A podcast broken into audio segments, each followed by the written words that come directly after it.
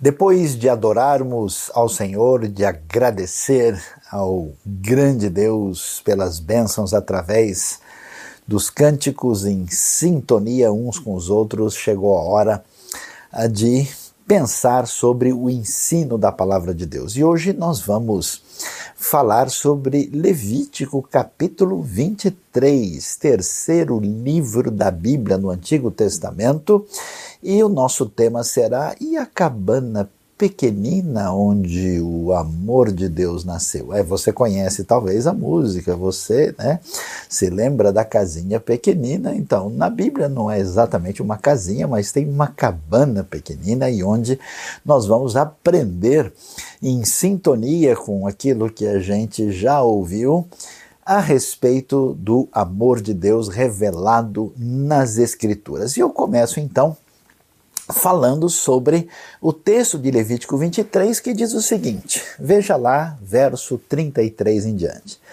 Disse o Senhor a Moisés: Diga ainda aos israelitas no décimo quinto dia deste sétimo mês, começa a festa das cabanas do Senhor, que dura sete dias. No primeiro dia haverá reunião sagrada, não realizem trabalho algum. Durante sete dias apresentem ao Senhor ofertas preparadas no fogo. E no oitavo dia façam outra reunião sagrada e também apresentem ao Senhor uma oferta preparada no fogo. É reunião solene, não realizem trabalho algum. O capítulo 23 de Levítico tem algumas orientações que dizem respeito às festas dedicadas ao Senhor. Na Bíblia, nós aprendemos que Deus é o Senhor do tempo e da história. Por isso, havia certos momentos especiais que eram dedicados a Deus. E exatamente agora, nesse momento que nós estamos aqui, na realidade do hemisfério sul, começando a primavera, no hemisfério norte está começando o outono, e essa época era uma época muito especial no antigo calendário de Israel, e portanto, essa festa mencionada em Levítico 23 é chamada festa de Sukkot ou seja, a festa das cabanas, ou como muitos conhecem, a festa dos tabernáculos. E nós temos tanta coisa interessante quando vemos esses tabernáculos, essas cabanas, né? E essas cabanas pequeninas onde o povo de Israel habitou na sua história e que tem muito a dizer para nós na nossa história também. Então, Levítico, como a gente viu, capítulo 23, versos 33 a 36 que nós demos e vamos um pouquinho adiante para ver o verso 39 em diante, quando nós pensamos sobre o que esse texto e o que a Bíblia tem a nos ensinar sobre esse assunto. Então você pode ver, dá uma olhada comigo para compreender esse calendário das festas quando aquilo que era inicialmente um fenômeno natural passa a ser um fenômeno uh, da vida agrícola uh, e da vida, uh, vamos dizer, da experiência de sobrevivência econômica na terra de Israel. Nós temos as festas ao Senhor dedicadas a Deus e essas festas são principalmente festas da primavera e festas do outono. Né? Entre a primavera e outono, a gente tem um período de seca e, aliás, de calor muito forte na época do verão. E quando chega assim de setembro para outubro, nós temos a festa das trombetas, que é o Ano Novo, nós temos a festa do Yom Kippur e nós temos a festa dos tabernáculos, que, dependendo do ano, cai aí entre setembro outubro, muitas vezes, como agora, no começo de outubro, quando isso está acontecendo no calendário é, que acompanha essas referências que aparecem no início da Bíblia.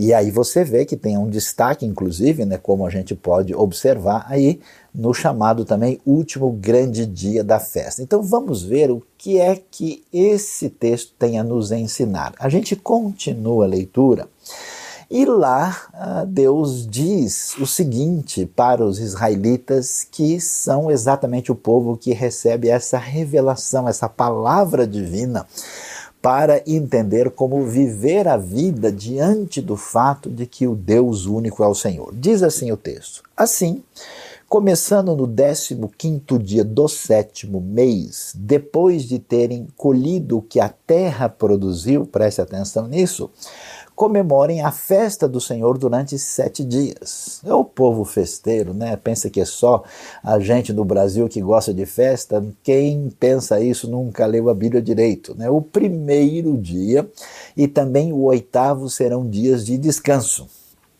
No primeiro dia vocês apanharão os melhores frutos das árvores, folhagem de tamareira, galhos frondosos e salgueiros e se alegrarão perante o Senhor, o Deus de vocês, durante sete dias. Então veja só que é interessante é, observar que também nesse período a gente está tendo um momento de colheita de alguns cereais, uh, nós temos também o amadurecimento uh, de tâmaras uh, e até mesmo romãs, e, e temos uh, um momento também de colheita de uva, né? E, e portanto, é um momento em, que se celebra é, a colheita dessa época e é uma festa de grande alegria. Por isso que a tradição judaica até hoje ela tem lembrado do que significa essa festa que é, quando a gente pensa em tabernáculos, você não associa com agricultura, né? mas é interessante. É, por exemplo, os frutos das árvores, até hoje,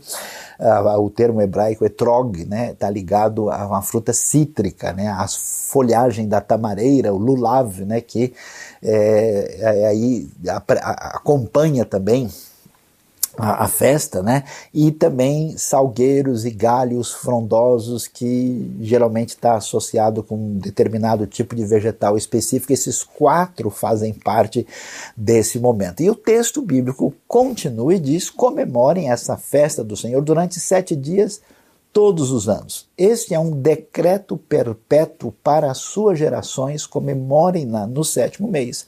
Aí você vê essa dinâmica bíblica interessante da gente lembrar de maneira concreta daquilo que Deus fez para perpetuar essa memória do agir de Deus e preservar esse ensino para gerações no futuro, para que eles não se esqueçam de quem Deus é e do que é que Deus fez na história. E aí o, o ensino é muito interessante, né? A, a, olha só o detalhe: morem em tendas durante sete dias.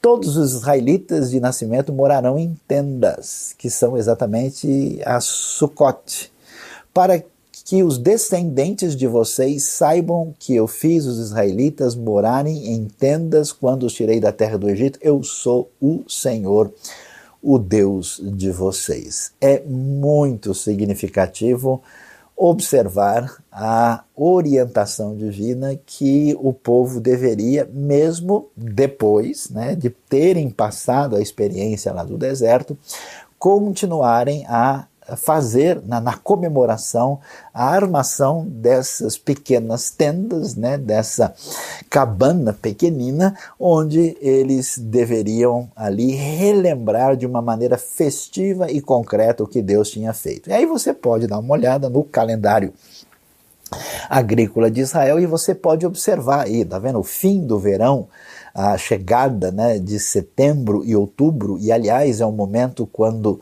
a gente vai, ser, vai ter o fim da estiagem, um momento também de uma esperança significativa de renovação para o futuro, porque começam as primeiras chuvas, geralmente no comecinho aí de outubro, né?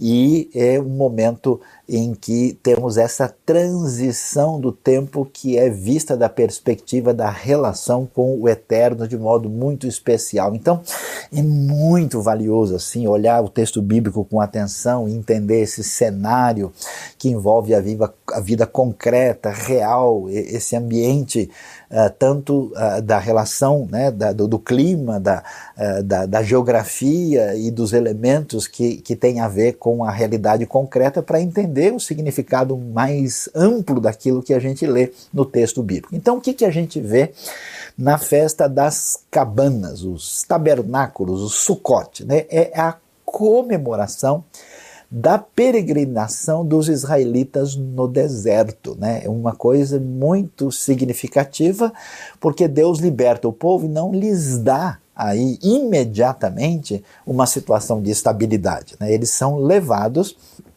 Deus podia ter levado os israelitas do Egito para a terra prometida no dia seguinte. Ele é poderoso, ele abriu o mar vermelho, ele faz descer maná dos céus, mas ele não fez isso. Ele os levou à experiência do deserto, assim como tantas vezes ele nos ensina também na nossa vida. Uh, a gente tem um momento de celebração da colheita, né, que acontece, como a gente disse aí, né, nesse período do outono, com a chegada agora das primeiras chuvas. As tendas, os sucotes, são, elas são erguidas para lembrar a vida temporária no deserto. Isso é muito especial, guarde isso no seu coração, a gente já vai refletir sobre o significado disso. É uma celebração especial de sete dias e tendo, como você leu no texto comigo, o oitavo dia como uma espécie de desfecho. Veja que ele é considerado um dia de descanso especial, é uma espécie de ápice, de culminação, de elemento assim, de desfecho da festa, que é a última festa desse período aí que são as festas de outono, né? E ah, os participantes, eh, isso se desenvolveu, né? Que a gente vai olhar daqui a pouco um outro texto que dá detalhes sobre isso. Desenvolveu-se uma ideia, já que Deus nos abençoou, já que agora nós temos colheita, nós devemos sempre considerar isso em relação à comunidade. Então, os participantes na tradição judaica decorrente da Bíblia, eles deveriam sempre partilhar uma refeição, né? Comer junto com outra pessoa. Esses quatro frutos da terra que a gente mencionou, que são apresentados aí no texto de Levítico 23, na verdade mostram gratidão a Deus pela colheita. Você já está começando a perceber né, que a questão é a seguinte: a gente sempre imagina né, que nós temos poder e força, até porque quem viveu no ambiente do Egito acha que o poder pertence ao Egito e ao Faraó.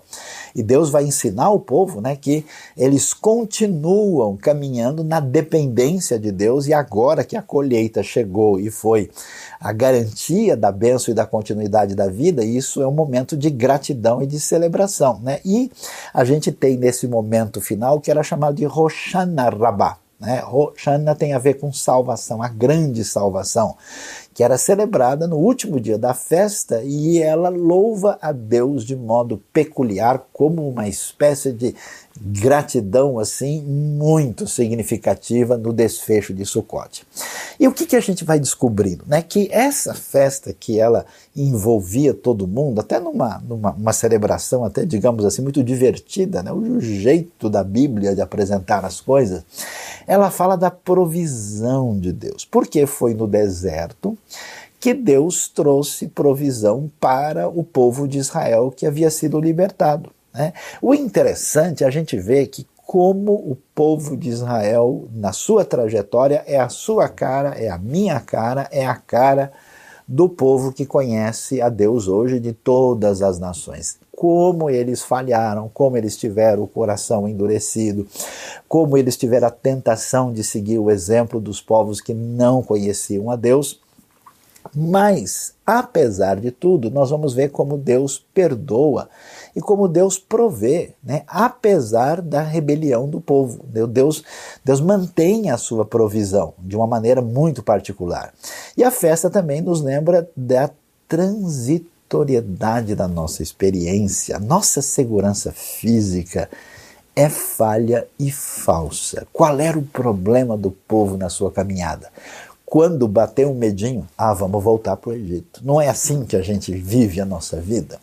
A gente não acha que a nossa casa, né? É interessante como tem pessoas assim que imaginam porque ele tem uma casa, porque ele tem um trabalho, porque ele tem uma empresa, porque ele tem um, uma, uma, boa reserva guardada no banco, porque ele, tem, ele, ele se sente psicologicamente seguro. Na verdade, ninguém está seguro pela sua própria força. Passamos por um momento mundial hoje que mostra para gente como o tempo todo a gente está andando no deserto, mas ainda não percebeu. A experiência de andar no deserto uh, e, e, de estar tá fora daquela estabilidade da casa que parece ser sua, né? o, o pedaço de chão que parece ser seu, uh, tudo aquilo que a gente acha que é nosso, que vai contra o que o Salmo 24 que diz que nos, do Senhor é a terra e a sua plenitude, o mundo e os que nele habitam, você só pode usar alguma coisa durante um certo tempo isso é, é, é, transitório. Por isso o povo é convidado não só a experimentar a dependência de Deus no deserto, morando nas tendas, e de maneira absolutamente interessante, quando comemoram a festa, devem aí ficar em tendas de preferência, conforme a orientação bíblica, literalmente, para experimentar isso de novo. A grande verdade é que tudo aquilo que parece nos sustentar pode ter fim amanhã. E o ensino bíblico é que a nossa confiança tem de estar no Senhor, porque todas as outras coisas não só poderão falhar, como mais cedo ou mais tarde falharão. É interessante a, a, a, e extraordinário o que a gente descobre nesse momento, né, que agora o nosso calendário nos mostra que a chegada dessa festa de origem bíblica é, é, era o momento do final do ano agrícola para algumas coisas, né, e trazia a compreensão né, do fim dessa nossa peregrinação e da promessa da vinda de uma segurança plena. Por isso, essa festa também está relacionada, de alguma maneira, com a expectativa messiânica na história de Israel. Porque, de fato, quando é, eles é, tiveram a promessa de uma terra prometida onde mana leite e mel e chegariam no lugar do seu descanso, Durante esse período eles ficaram peregrinando, assim como no decorrer do ano a gente não sabe o que vai acontecer nessa época de estiagem, a gente não sabe o que vai acontecer na época né, de expectativa daquilo que vai representar o que vai ser o sustento da nossa vida. Então, a gente também não sabe, diante do, do, da trajetória da história, quando é que o reino de Deus chega na plenitude conforme a aliança, aquilo que foi prometido por Deus. Então, você sabe o que é ansiedade, não sabe? Pois é, Deus, na nossa cabana pequenina, quer fazer que a sua ansiedade entre debaixo da sua mão graciosa, bondosa, que ensina a gente a viver a vida. E é interessante que nesse momento né, de, de fim dessa expectativa para desfrutar do cuidado e da provisão divina, esse é o momento de cantar o Roshaná, né, é a alegria da salvação juntos, é um louvor, inclusive, comunitário a Deus que trará segurança plena a seu povo.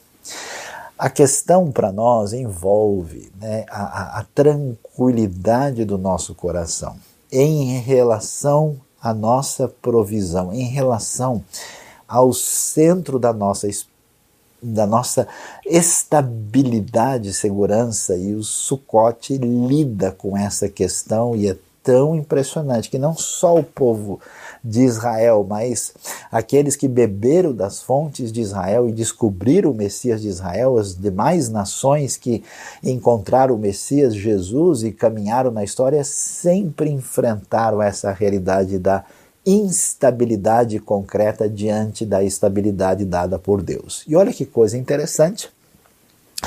Na trajetória a gente vê que o, o, o Sucote é, é esse abrigo da parte de Deus, né? as tendas que, que tudo é, é, é, um, é, um, é um, são tendas temporárias que acontecem entre o Yom Kippur e o Pentecoste, porque o Pentecoste é a festa lá na frente, quando vai ter outra colheita de novo. Então, eles agora iriam experimentar esse momento. E o interessante é que a tenda chamada Sukkah torna-se o lar do fiel durante a festa. É uma experiência concreta. Eu não sei se você já teve a experiência de acampar, né? de, de dormir assim no meio do mato. A gente escuta tanto barulho que existe e os que não existem também, né? Uh, eu já tive a experiência de dormir no deserto uma vez, que coisa interessantíssima. E a gente eh, tem uma experiência diferente, né? A tradição judaica, lendo a Bíblia, interagindo com essa celebração dada por Deus, é, ela desenvolveu um negócio tão interessante, né? Que o telhado é feito de material orgânico e ele sempre deve permitir que se veja a luz e as estrelas à noite. Quer dizer, não pode fechar completamente para que a pessoa tenha essa percepção daquilo que evoca a realidade do domínio de Deus. E ao mesmo tempo, a porta da sucá, da tenda, está aberta né, para as outras pessoas que devem estar juntos. Na verdade, é uma cabana pequenina que recebe todo mundo para esse momento de experiência especial. E é interessantíssimo né, que nesse momento, quando a gente assim escapa um pouco da ilusão da nossa dependência da gente mesmo, é, é um momento de celebração de alegria e isso deve dominar a festa. Veja como é interessante os detalhes daquilo que a gente vê aí. Agora veja lá. Quem escuta, você que me vê agora, quem vê e escuta, que entenda, porque agora nós vamos falar mais sobre tendas. O que quer dizer isso? Não só o povo vai habitar em tenda no deserto, mas o próprio Deus vai também estar presente de uma maneira, vamos dizer, móvel e de certa forma temporária. Quando Israel faz aliança com Deus, Deus estará presente na tenda. É interessante, por exemplo, que o templo, até o templo depois de Davi, lá em Amós, vai ser chamado de tenda tenda caída. Até o livro uh, de Hebreus vai fazer referência àquilo né, que, que é chamado e chama de primeira tenda. Então, a habitação do meio do povo, Deus também habita na tenda e essa tenda é o tabernáculo no deserto. Não só você tem a história da festa que envolve a Sukkah ou Sukkot, como você tem o tabernáculo, o Mishkan, a tenda propriamente dita, chamada Ohel Moed, que é a tenda do encontro da congregação, é o lugar onde encontramos o Deus da aliança presente no deserto, no momento em que o povo está aprendendo a depender de Deus. E é interessante demais, né? A tenda dividida dentro daquele espaço, o deserto ameaçador à volta, o povo uh, saindo e escapando do inimigo, uh, transitoriamente na direção da terra prometida, aprendendo a lidar com Deus em termos da sua provisão, do seu pecado, da sua necessidade de gratidão. Uma verdadeira teologia espacial da Bíblia para nos revelar de uma maneira profunda, concreta, e significativa na história quem é o Deus que resolveu abençoar a sua vida, a nossa vida, a vida do povo de Israel e das nações na revelação bíblica. E é interessante, né? Você tem aí uma coisa muito simples, feita com coisas do cotidiano do deserto, desde pelos de animais, madeira de acácia e aquilo que representa a maior riqueza possível disponível, ouro, tudo isso dentro desse ambiente inóspito que evoca né, as nossas limitações e a nossa necessidade de relação profunda com Deus. E você pode ver, olha lá, na tenda propriamente dita, no lugar mais específico, você tinha o lugar santo e o lugar santíssimo. Dá para você ter uma ideia aí né, dos elementos sagrados, a menorá, os pães da presença, o altar do holocausto, a, aquele, aquele véu, aquela cortina que separava o lugar santíssimo, onde estava a arca da aliança, com os querubins mostrando essa separação, com essa grande instrução da parte de Deus de como é que a gente se relaciona com Ele é impressionante ver o ensino que nós temos também da parte do Senhor, que da mesma maneira estava presente na sua tenda pequenina. Na sua, vamos dizer, cabana limitada. Né? O lugar santíssimo tinha apenas 4 metros e meio por 4 metros e meio. A arca da aliança, 1 metro e 10 por 70 centímetros. É impressionante como esse elemento tão limitado, né? mostra a realidade da manifestação desse amor de Deus pelo povo em aliança, a quem ele estende graça e a quem ele traz a sua provisão pelas suas intenções extraordinariamente poderosas, restauradoras e de salvação que são apresentados nas Escrituras. E então, o que, que a gente lê na sequência? O Deus da Bíblia, que chama o povo para esquecer da sua segurança falsa e habitar nas cabanas, o Deus que entra na história, se autolimita e se faz presente numa tenda no deserto, nesse tabernáculo móvel, para mostrar que nenhum lugar é especialmente sagrado porque ele está acompanhando essa comunidade, essas cabanas não aparecem só aí. Olha que coisa interessante, lá na frente num livro muito peculiar, livro de Zacarias, num trecho altamente escatológico, falando da realidade futura da intervenção divina. Dá uma olhada só no que, que o texto diz, especialmente Zacarias de 9 a 14, a segunda parte do livro, é muito voltado para o momento da chamada grande esperança do rei David com a esperança messiânica. Olha o que o texto diz. Então os sobreviventes de todas as nações que atacaram Jerusalém subirão ano após ano para adorar o Rei, o Senhor dos Exércitos, para celebrar a festa das cabanas. Uau! Se algum dentre os povos da terra não subir a Jerusalém para adorar o Rei, o Senhor dos Exércitos, não virá para ele a chuva.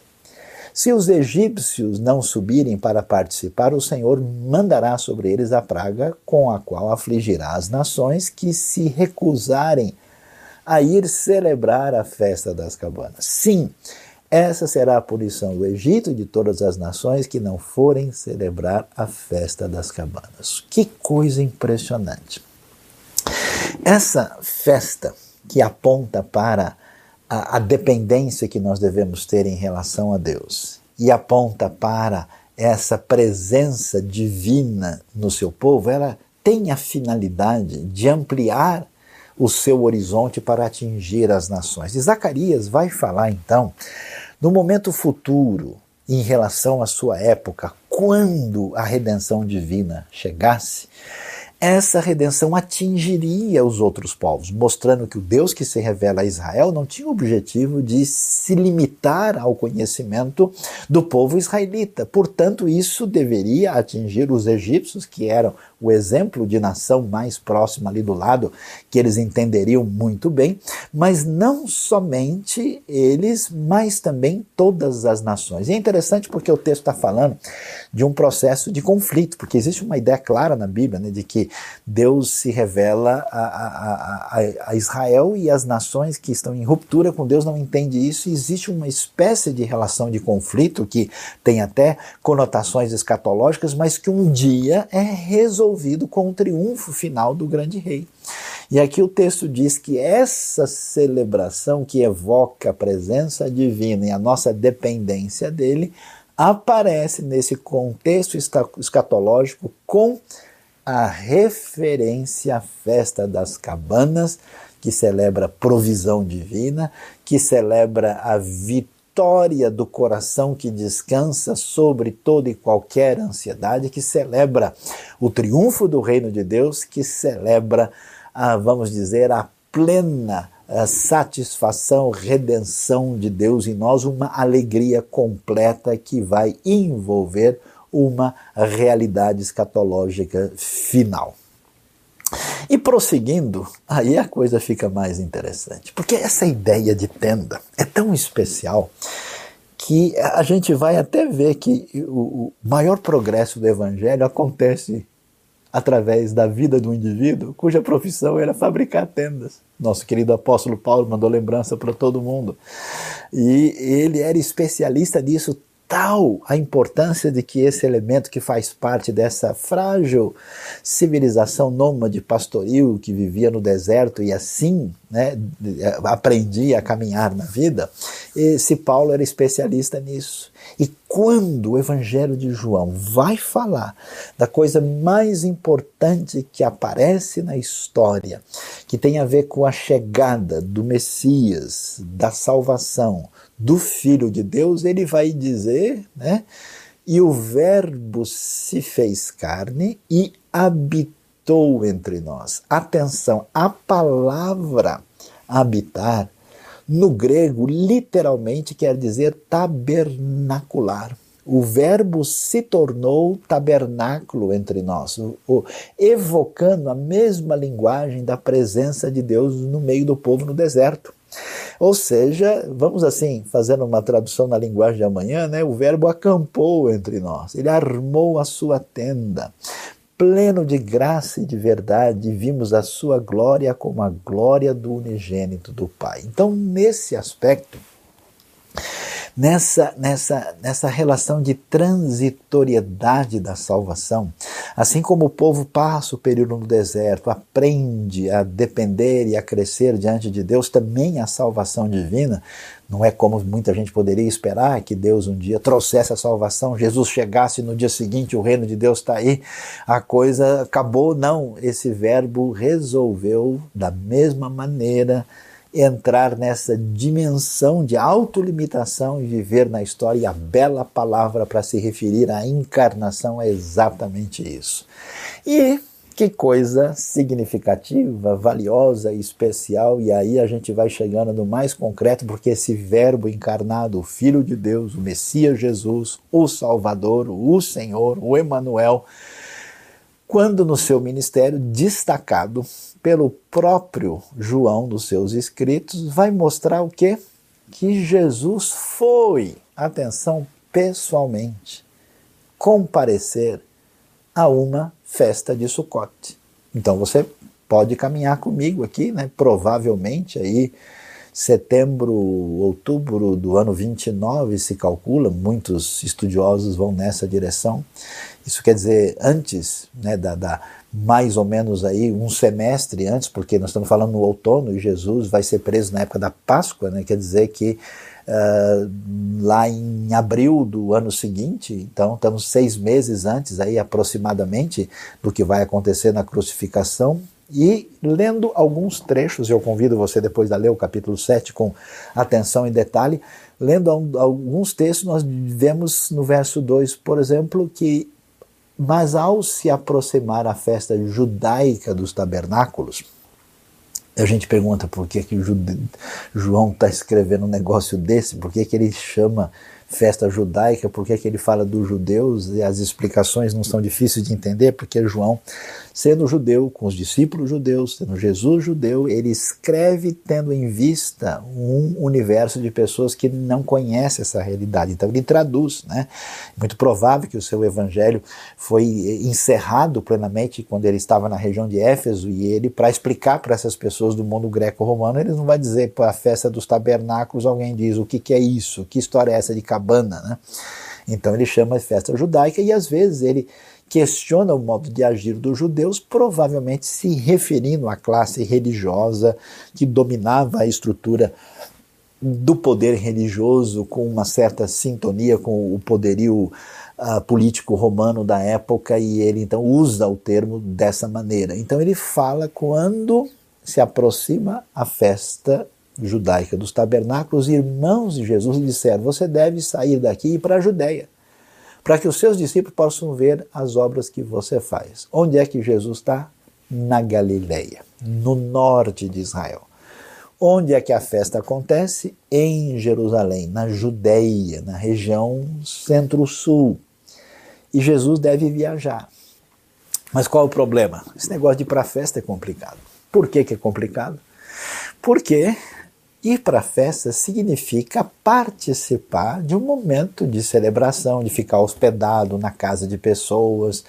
A coisa assim, a, a cidade vai encher. Né? E Jesus tem a sua função a ser cumprida. É possível, e alguns bons estudiosos têm dito isso, que Jesus quer evitar uma exposição acentuada, não só porque lá tem gente contra ele que está tentando preparar uma armadilha, e o pessoal faz a viagem antes, faz a peregrinação, às vezes uma viagem como essa dura às vezes uma semana até chegar em Jerusalém, né? O pessoal desce ali pelo Vale do Jordão até subir, chegar lá em cima, é uma viagem complicada e os irmãos de Jesus que ainda não entenderam nitidamente quem ele é, então dizendo, escuta, você está falando aí, você está se tornando um homem, um rabino conhecido aqui na região, vai lá para Jerusalém e faça o favor de, né, vamos dizer, entrar logo no, no, no, no, no hall da fama aí, né? Vamos apresentar e Jesus não faz isso. Ele não vai com todo mundo. Olha só a sequência Verso 8: Vão vocês à festa. Eu ainda não subirei a esta festa, porque para mim ainda não chegou o tempo apropriado. Ou seja, Jesus vai depois. Ele espera um pouco, ele deixa. Por quê? Porque você viu, a festa tem uma semana e depois ainda tem o oitavo dia. Aí você entende o cenário. Estamos aqui no fim de setembro, começo de outubro do ano 29. O pessoal sai aquela caravana grande da Galileia, todo mundo obedecendo a ordem de Deus de três vezes por ano ir para Jerusalém para comemorar as festas do Senhor. E agora chegou a hora do Sucote. Jesus não. E veja o verso 9: tendo dito isso, permaneceu na Galileia. Contudo, depois que os seus irmãos subiram para a festa, ele também subiu não abertamente, mas em segredo. Não só tem a ver com o plano de Deus, com aquilo que Jesus tem que fazer, mas Jesus também chegando antes e já sendo muito conhecido a essa altura, ia causar um grande tumulto, teria que ficar na casa de gente conhecida, a coisa ia ser assim muito complicada e ele vai de uma maneira não destacada, não anunciada. Agora veja lá a sequência. Olha o detalhe. Vale a pena estudar a Bíblia com atenção para você de fato entender o que o texto está dizendo.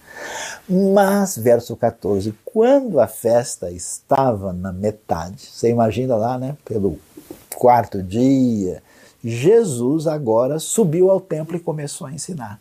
Aliás, o texto até vai dizer né, que tinha gente esperando. Cadê o homem? Ele não apareceu ainda, porque eles já estavam ali os seus inimigos preparando alguma coisa contra ele.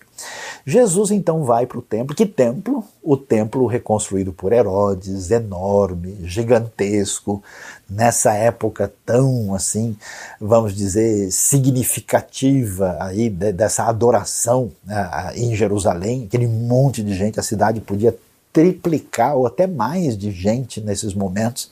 E aí ele chega lá e começa a ensinar. Os judeus, nesse caso, leia-se, né? Os religiosos dessa região de Jerusalém, aqueles que estão vinculados à, à, questão do domínio religioso, ficaram admirados e perguntaram: como foi que este homem adquiriu tanta instrução sem ter estudado? Ele não fez escola com os nossos rabinos daqui, ele não fez parte. Onde é que ele estudou? Como é que ele sabe tanto da Bíblia assim? De onde veio isso, né? E então Jesus prossegue, vai anunciar, e aí a gente vai ver a coisa extraordinária aparecendo agora.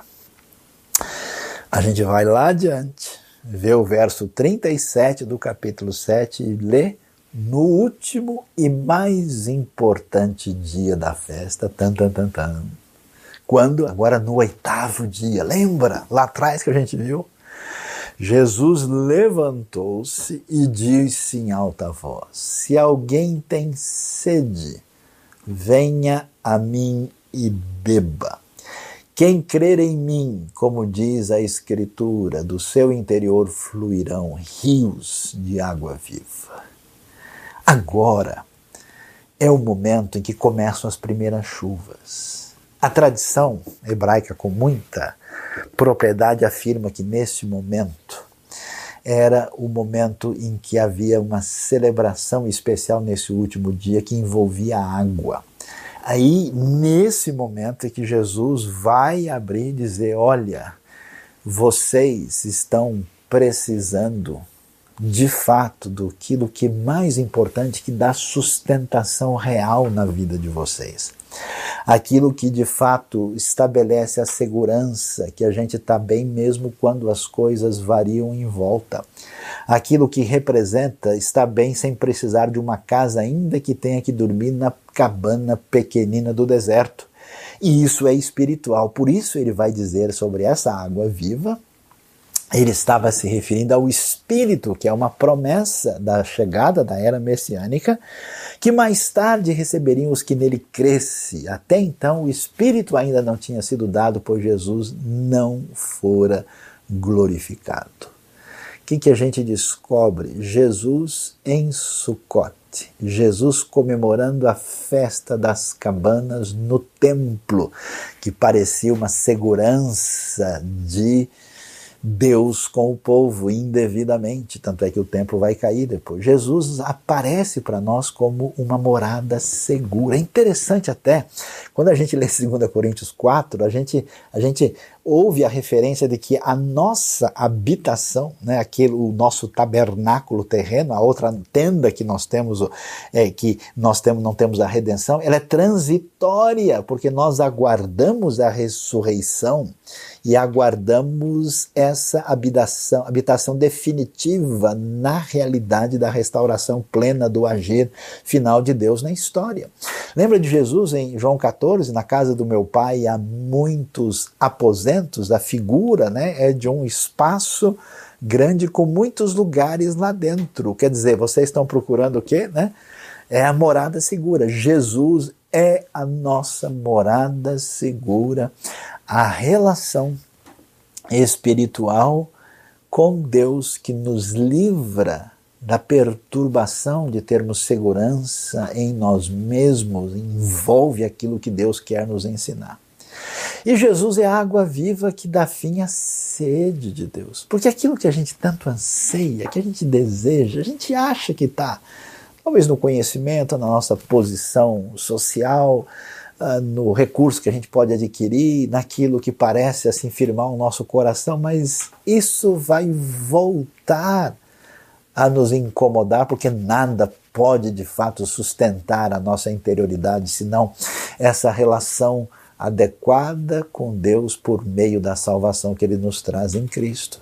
Jesus vai proclamar isso no dia mais importante de Sucote, quando no oitavo dia a água era derramada no altar sete vezes. Tá vendo agora como a gente entende tudo? Imagina o pessoal derramando, olha, está chegando a chuva, a renovação da nossa esperança, da fertilidade da terra, e aí se lembrava muito de Isaías 12, 3, quando se falava com alegria, vocês tirarão águas das fontes da salvação, o que foi mencionado aí e que tem sintonia com João 7,37 que a gente leu. E graça de Deus inefável aparece aí. Por quê? Porque a verdade, a verdade é que a nossa segurança ela é muito definida em função da nossa comparação com os outros. Não é assim? Eu, ve, eu vejo gente que está bem na vida, até que ele vê alguém que está melhor, ele fala: ah, caramba, eu não estou tão bem assim. É impressionante como a gente busca, né, é, numa competitividade doentia, um nosso centro de estabilidade psicológica em função dos nossos feitos, das nossas posses, das nossas pretensas qualidades. E por isso se desenvolve na religião uma das coisas mais terríveis, que é exatamente a gente ficar olhando os outros se comparando o tempo todo e tentando provar como, de alguma maneira, a gente é melhor. A gente é melhor porque a gente pratica mais, a gente é melhor porque a gente ora melhor, a gente é melhor porque a gente tem a doutrina mais correta, a gente, a gente é diferente, não é a mesma coisa, né? Bobagem, né? Que, que acontece? É tão especial que no fim da festa chega gente diante de Jesus dizendo: ó, essa mulher foi apanhada em adultério e ela deve receber pedrada. A coisa é tão extraordinária que, num caso grave daquilo de um pecado que claramente era é, rejeitado e condenado pela lei, esse Jesus que chega como a grande água da vida, como aquele que vem trazer a realidade da salvação que chega nesse grande dia onde a gente canta Roxaná, Roshaná Rabá, essa salvação grande e, e gloriosa, ele traz o que?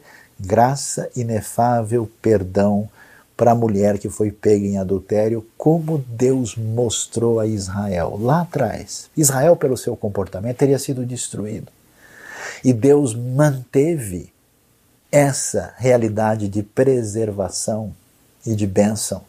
E por isso ensina eles a habitarem em tendas, nessas cabanas pequeninas, para entenderem como dependem de Deus. Jesus agora oferece perdão e graça da maneira também muito especial. Então você percebe, a nossa realidade se dá nesse sentimento de dependência e compreensão de quem Deus é, e como é que Deus lida com a gente, nesse exercício de saber que tudo aquilo que você se prende, a gente descobriu isso nessa pandemia. Quanta coisa parecia nos segurar e a gente descobre que não tem poder e força nenhuma. Na verdade, a nossa força vem da nossa relação com Deus, da descoberta do Deus de Sucote, da descoberta do Deus que tabernaculou, do Deus que habitou entre nós e do Deus que, pelo Espírito, se torna essa água da vida que mata a nossa sede e estabelece a nossa relação profunda com Ele. Se você nunca abriu o seu coração para Deus, hoje é o dia em que você precisa receber Cristo Jesus na sua vida de verdade. Se você tem sido dominado por uma ansiedade que tem fundo espiritual, hoje é dia de beber da água e descansar em Deus de maneira muito especial e habitar na cabana pequenina para receber a ação poderosa de Deus na sua vida. E é interessante que essa festa é de muita alegria e de muita celebração. Mas sabe por quê? Porque Sukkot nunca é sozinho, sempre todo mundo junto. Não existe festa isolada, não existe fé cristã onde a gente se separa dos outros e não tem verdadeira comunhão. Dá uma olhada no detalhe, olha Deuteronômio 16, que é um outro texto que fala do assunto. Vamos voltar lá, né? Para a gente terminar o nosso, nosso quiasmo aqui de Antigo Testamento, Novo Testamento e volta para o Antigo e vamos fazer a coisa completa. Deuteronômio 16 diz: Celebrem também a festa das cabanas durante sete dias, depois que ajuntarem o produto da eira e do lagar, o cereal e a uva Olha o mandamento: alegrem-se nessa festa, como com seus filhos e as suas filhas, os seus servos e as suas servas, os levitas, os estrangeiros, os órfãos e as viúvas que vivem na sua cidade. Você reparou como essa festa é de inclusão? Você reparou que filhos, filhas estão junto com servos e servas? Você viu que os levitas, que são o pessoal sagrado, está junto com os estrangeiros? e que os órfãos e as viúvas fazem parte também, a nossa insegurança, a nossa maldita ansiedade, a nossa sede espiritual não resolvida leva a gente a construir a nossa casa firme, que não é a cabana pequenina, onde a gente orgulhosamente quer se separar dos outros para mostrar como a gente está numa condição melhor ou a nossa diferença nos torna mais importantes de alguma maneira que os outros. A festa de Sucote, o texto de Deuteronômio diz: olha, aqui a porta está aberta. A casinha é pequenina. Não tem aquela história, o coração de mãe sempre cabe mais um, sempre dá para colocar mais um pouco de água no feijão. A cabana é pequenina, mas todo mundo que teve a vida atingida pelo o Senhor que habitou e tabernaculou no deserto e na história, tem lugar para todo mundo. Por isso, durante sete dias, celebrem a festa dedicada ao Senhor, ao seu Deus, no local que o Senhor escolher, pois o Senhor, o seu Deus, vos abençoará em toda a sua colheita, em todo o trabalho de suas mãos, e a sua alegria será completa. Deus abençoe a nossa vida Deus abençoe o nosso coração e o meu desejo, lembrando de tudo que Deus fez na história, é que hoje né, a gente de fato possa lembrar da cabana pequenina onde o amor de Deus por você e pela sua vida nasceu e que a nossa alegria seja completa no Senhor que nos abençoou. Amém.